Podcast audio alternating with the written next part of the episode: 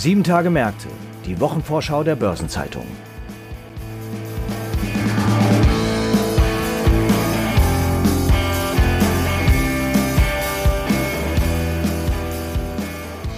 Auch die 19. Kalenderwoche steht ganz im Zeichen von Unternehmenszahlen. So präsentieren Siemens und Infineon jeweils ihre Halbjahresbilanz, während Bayer und auch die KfW Bankengruppe Zahlen zum ersten Vierteljahr vorlegen. Zu diesen Themen und weiteren Terminen informieren wir Sie in den nächsten etwa 20 Minuten in der neuen Episode unseres Podcasts Sieben Tage Märkte. Dazu begrüße ich Sie herzlich, liebe Zuhörerinnen und Zuhörer. Heute ist Freitag, der 6. Mai. Mein Name ist Franz Kongbui und ich bin Redakteur der Börsenzeitung. Und gemeinsam mit meinen Kollegen Jan Schrader, Redakteur im Ressort Banken und Finanzen, sowie Christiane Lang stelle ich Ihnen die Themen vor, die in der anstehenden Woche wichtig werden. Und starten wollen wir mit der KfW Bankengruppe. Hierzu begrüße ich meinen Kollegen Jan Schrader aus dem Bankenressort. Hallo Jan. Ja, ich grüße dich, Franz. Jan, die KfW veranstaltet am Mittwoch ja nicht nur ein Pressegespräch zu aktuellen Fragen und Zahlen der Entwicklungsfinanzierung. Die Bankengruppe veröffentlicht an dem Tag auch Quartalszahlen und bei dem Institut ist ja momentan so einiges los. Was sind denn die drängendsten Themen auf der Agenda? Bei der KfW ist im Augenblick sehr viel los, weil die KfW ist ja als staatsnahe, politiknahe Bank darauf ausgerichtet, Fördergeschäft zu betreiben und sie wird auch immer rege eingespannt von Berlin, also von der politischen Kontrolle, unter der sie ja steht. Und das ist ja in den vergangenen zwei Jahren allerhand gewesen, was da zusammenkam. Das ging erst los mit einer stärkeren Förderung für Effizienzhauskredite. Dann kam die Pandemie, die die Bank sehr, sehr stark eingespannt hat. Und jetzt, wo die Pandemie abebbt, ist natürlich der Krieg in der Ukraine das große und sehr beherrschende Thema, wofür die Bank auch künftig eingespannt wird, neben Themen wie Klimawandel und Digitalisierung. Anfang April hatte Finanzvorstand Bernd Löwen ja angekündigt, mit Vorlage der Quartalszahlen die Kriegsfolgen zu beziffern. Was ist da zu erwarten? Im Grunde befindet sich die Bank in einer ähnlichen Situation wie vor zwei Jahren, als die Corona-Krise losging. Und es ist natürlich ein sehr dramatisches Ereignis gewesen. Die Bank hatte damals eine Risikovorsorge gebildet, sowohl für, um Kreditausfälle zu schultern, als auch um den Wert der Beteiligungen anzupassen. Damals war das eine sehr, sehr hohe Zahl. Also es war insgesamt etwas mehr als eine Milliarde Euro Risikovorsorge hatte die Bank im Jahr 2020 verzeichnet. Das ging überwiegend auf die Corona-Krise zurück und im darauf folgenden Jahr hat sie auch wieder das Allermeiste aufgelöst. Also sie hat sehr konservativ geplant. Und jetzt haben wir natürlich den Krieg, der natürlich auch viele Unternehmen äh, beeinträchtigt und damit die äh, Kunden der KfW. Das kann Beteiligungen betreffen, das kann die Unternehmen hierzulande betreffen, das kann die Unternehmen im, im Ausland betreffen, äh, das Kreditgeschäft. Also da sind sehr, sehr viele Bereiche, die davon geprägt sein könnten. Und natürlich hat die KfW auch Kreditgeschäft in Russland und in der Ukraine gehabt, Kredit- und Beteiligungsgeschäft. Und zwar waren das zum Jahresende noch gut 900 Millionen, etwas mehr als 900 Millionen. Und davon sind rund 200 Millionen nicht abgesichert. Also das deutet auf eine größere Belastung hin. Ob sie so groß ausfällt wie vor zwei Jahren, das äh, muss man sehen. Aber natürlich wird die Bank Belastungen konkret beziffern und das macht es natürlich auch sehr spannend. Auch weil es ein Indikator ist, wie es um die deutsche Wirtschaft insgesamt bestellt ist. Denn wenn die KfW Risikovorsorge betreibt, dann tut sie das ja auch mit Blick auf die hiesige Wirtschaft.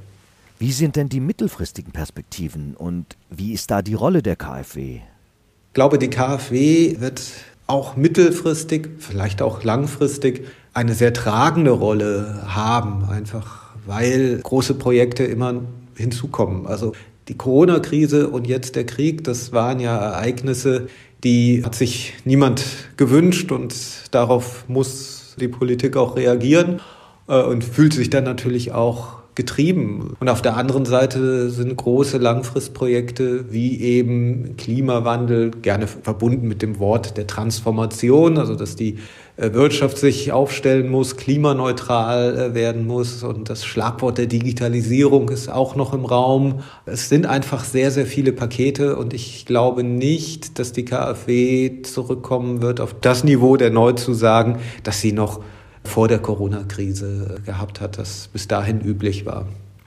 Wie umfangreich werden diese von dir erwähnten Pakete?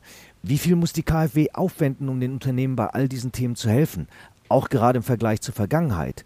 Könntest du das für uns eingrenzen?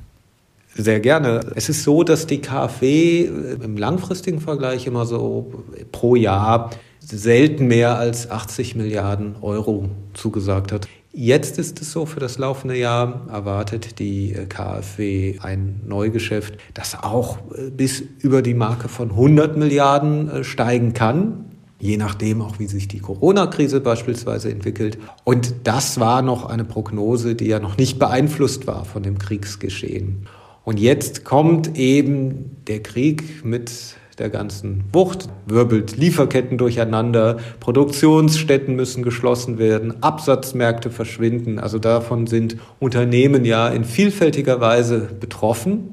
Und in Kürze rollt die Bank ein neues Kreditprogramm auf, äh, sowohl für äh, gewöhnliche Unternehmen über die Hausbank als auch im Schulterschluss mit anderen Geldgebern in großen Konsortialkrediten. Also das geht dabei um potenziell sehr hohe Summen. Erst einmal ist ein Rahmen von sieben Milliarden Euro vorgesehen von der Bundesregierung das klingt erstmal nicht viel, wenn man bedenkt, dass in der Corona-Krise der Rahmen mit, mit 100 Milliarden Euro sehr weit gesteckt war, auch wenn er nicht voll ausgeschöpft ist.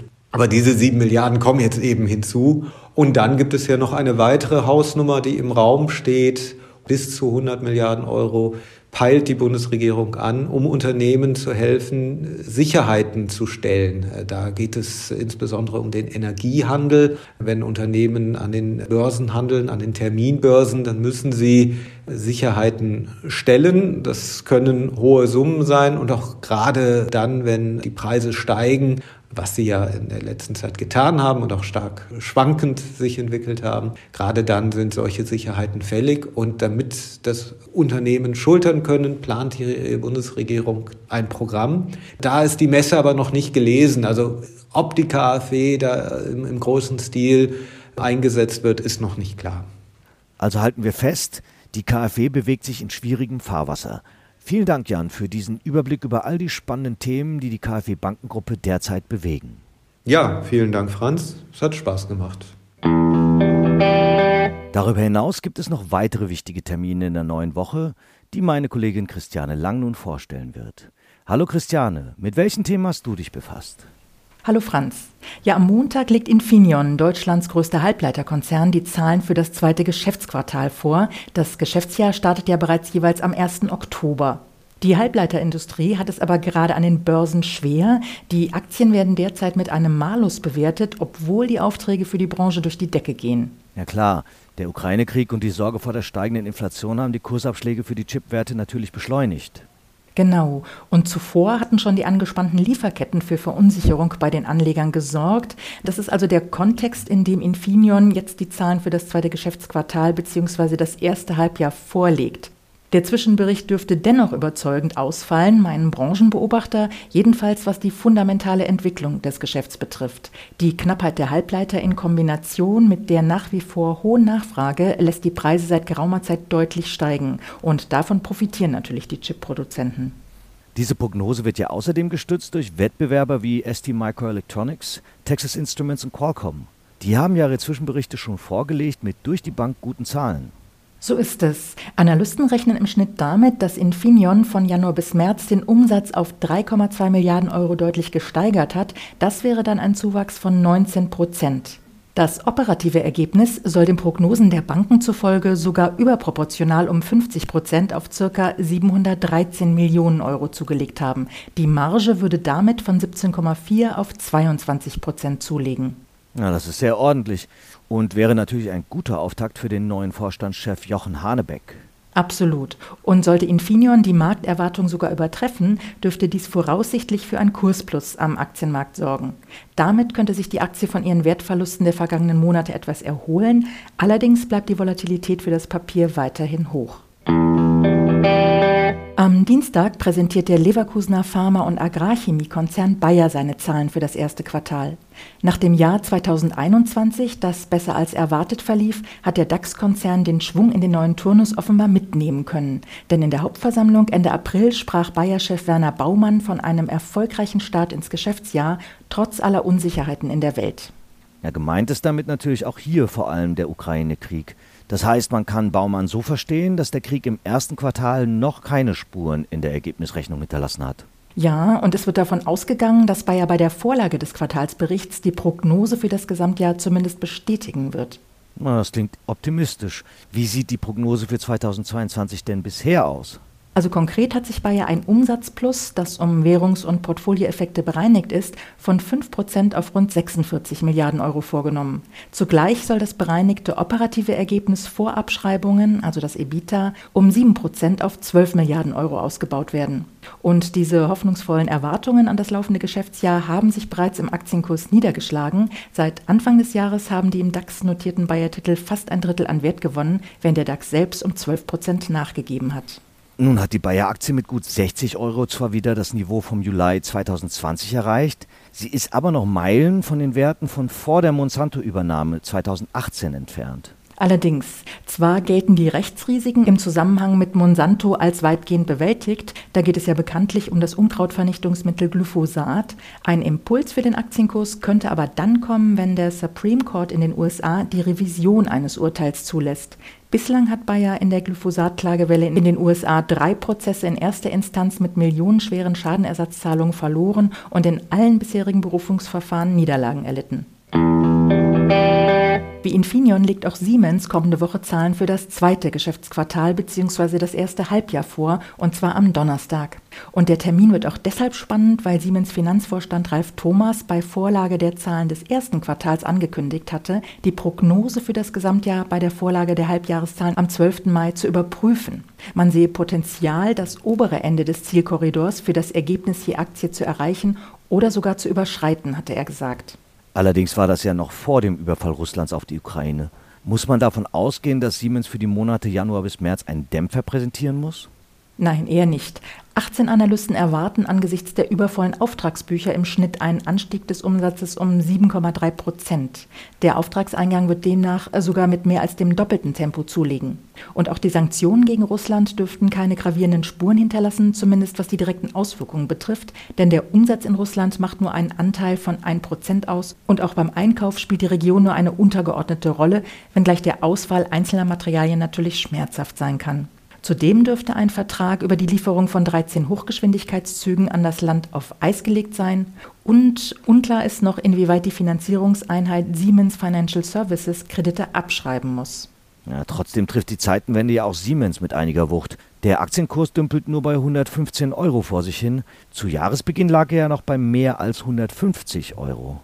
Ja, an der Börse hat es derzeit natürlich auch Siemens schwer, denn die Risiken sind insgesamt sehr groß, bekanntlich. Die Politik der harten Corona-Lockdowns in China bleibt eine Zeitbombe, von der man nicht weiß, wann sie hochgeht. Aber auch wenn das ein temporäres Problem ist, wesentlich wichtiger für Siemens ist es auf lange Sicht, ob die Weltwirtschaft tatsächlich in Blöcke zerfällt und China wie Russland imperialistische Aktionen startet. Siemens war ja einst ein Profiteur der Globalisierung und würde darunter strukturell und dauerhaft leiden. Die kommenden sieben Tage haben noch weitere bedeutsame Termine und Ereignisse zu bieten und es werden auch wichtige Konjunkturindikatoren veröffentlicht. Eine Übersicht zu all dem finden Sie heute im Finanzmarktkalender auf Seite 2 der Börsenzeitung und unter börsen-zeitung.de/slash Finanzmarktkalender. Daneben ist das folgende noch erwähnenswert. Am Montag hält der belgische Premierminister Alexander De Croo anlässlich des Europatages eine Rede zum Thema Ein Kampf für die Freiheit. Derweil bleibt die Börse in Hongkong feiertagsbedingt geschlossen. Am Dienstag beginnt die zweitägige G7 Digitalministerkonferenz mit Bundesminister Volker Wissing.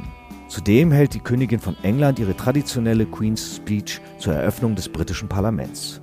Und die rumänische Zentralbank informiert über ihren Zinsentscheid. Zur Wochenmitte folgt der Zinsentscheid der ungarischen Notenbank. Überdies wird die Google I.O. Entwicklerkonferenz durchgeführt und es findet eine Verhandlung im Streit zwischen dem Waffenhersteller CG Hanel und dem Bund statt. Am Donnerstag stehen ein Gipfeltreffen der G7-Außenminister, ein US-ASEAN-Sondergipfel sowie der zweite internationale Videogipfel zur Corona-Pandemie an. Derweil wird ein Urteil im Prozess um millionenhohe Windkraftbetrugsvorwürfe erwartet. Und zum Wochenabschluss bleibt die Börse in Dänemark feiertagsbedingt geschlossen. Derweil findet die Nürnberger Sicherheitstagung 2022 zur Frage eine Zeitenwende in Deutschlands Sicherheitsstrategie statt. Am Bundesgerichtshof erfolgt eine Verhandlung zur Wärmedämmung von Gebäuden an der Grundstücksgrenze und die Ratingagentur Fitch informiert über die Einstufungen für Malta und die Schweiz, während Moody's die Ratingergebnisse für Kroatien und Lettland vorlegt und Standard Poor's das Rating für Island. Ein paar runde Geburtstage gibt es in den nächsten Tagen ebenfalls zu feiern. 60 Jahre alt werden Uniper-Chef Klaus-Dieter Maubach und der Vorstandsvorsitzende der DZ Hüb, Georg Reuter. Ihren 65. Geburtstag feiern Wolfgang Leoni, Geschäftsführer von HQ Asset Management und vorher bei Oppenheim tätig, Hans Bernhard, ehemals Vorstand der Landwirtschaftlichen Rentenbank, sowie Karl-Heinz Blessing, vormals Konzernpersonalvorstand bei VW. Und 70 Jahre alt werden der Präsident der Wirtschaftsprüferkammer Gerhard Ziegler, Michael Dobson, Chairman und zuvor CEO von Schroders, sowie Friedhelm Plogmann, ehemals Vorstandsvorsitzender der Landesbank Rheinland-Pfalz und nun Aufsichtsratschef von Portigon. Artikel zu Geburtstagen und Personalien finden Sie auf der Personenseite der Börsenzeitung. Überdies ist in der kommenden Woche nicht nur Freitag der 13., sondern zuvor auch noch Muttertag und außerdem Weltrotkreuztag und der Internationale Tag der Pflege, der Internationale Tag des Cocktails, der Weltlachtag, wie erwähnt der Europatag und der Tag des Gedenkens an die Befreiung vom Nationalsozialismus und die Beendigung des Zweiten Weltkrieges in Europa, der von der UNO auch als Tag der Versöhnung anerkannt ist. Vor 15 Jahren billigte im Übrigen der Bundesrat den Gesetzentwurf zur Umsetzung der Richtlinie über Märkte für Finanzinstrumente, kurz Finanzmarktrichtlinie, eine Richtlinie der Europäischen Union zur Harmonisierung der Finanzmärkte im europäischen Binnenmarkt, auch MIFID I genannt. Und vor Jahresfrist verabschiedete der Bundestag das Gesetz zur Einführung elektronischer Wertpapiere. Damit dürfen Inhaber Schuldverschreibungen elektronisch und auf Blockchain-Basis, also ohne Beurkundung in Papierform, begeben werden. Und nach dem Urteil des Bundesverfassungsgerichts von Ende April 2021 verschärfte vor einem Jahr die Bundesregierung das Klimaschutzgesetz mit dem Ziel, dass Deutschland schon 2045 und damit fünf Jahre eher klimaneutral werden soll. Zum Schluss noch ein paar Hinweise in eigener Sache. Vor wenigen Tagen ist unser Anlagemagazin Rendite erschienen. Titelthema ist diesmal Wenn die Fassade bröckelt worauf Investoren bei grünen Geldanlagen achten müssen und wo Greenwashing droht. In der Samstagsausgabe finden Sie neben der Spezialthemaseite Recht und Kapitalmarkt auch die Sonderbeilage KI in Finance and Banking. Am Dienstag gibt es eine neue Ausgabe von Rules and Regulations, dem Regulierungsnewsletter der Börsenzeitung in deutscher und englischer Sprache. Am Mittwoch erscheint die Börsenzeitung mit einer Sonderbeilage zum Deutschen Sparkassentag. Zudem kommt eine neue Folge von Hashtag Volatility, der Anlage-Podcast von Börsenzeitung und QC Partners. Im Übrigen ist gestern eine neue Episode von Nachhaltiges Investieren, der Podcast von Börsenzeitung und Union Investment rund um Sustainable Finance veröffentlicht worden. Darin spricht Roland Kölsch, Geschäftsführer der Qualitätssicherungsgesellschaft Nachhaltiger Geldanlagen, die unter anderem das FNG-Siegel, den deutschsprachigen SRI-Qualitätsstandard verantwortet, darüber, was Siegel leisten können, ob sie wirklich nötig sind und wie generell die Zukunft von solchen Orientierungshilfen aussieht. Zudem sind am Dienstag und heute neue Folgen von Nachgefragt, dem Podcast von Börsenzeitung in Partnerschaft mit PwC zum Corporate Finance Award publiziert worden. Außerdem startet am Dienstag die Jubiläumstournee 70 Jahre Börsenzeitung mit einer feierlichen Veranstaltung am Finanzplatz Luxemburg. Dort wird Klaus Regling, Vorstandsvorsitzender des European Stability Mechanism ESM, die Keynote halten. Einen Link zur Anmeldung finden Sie mit vielen weiteren Informationen in den Show Notes. Und damit sind wir am Ende dieser Episode angelangt. Redaktionsschluss für diese Ausgabe war Donnerstag, 5. Mai, 18 Uhr. Eine Gesamtübersicht über Konjunktur- und Unternehmenstermine finden Sie in unserem Terminbereich unter börsen-zeitung.de/slash Termine. Alle genannten Links sind mitsamt weiteren Informationen in den Show Notes zu dieser Folge aufgeführt. Und wie stets wünschen wir Ihnen an dieser Stelle einen guten Wochenabschluss und ein erholsames Wochenende. Alles Gute und bis zum nächsten Mal.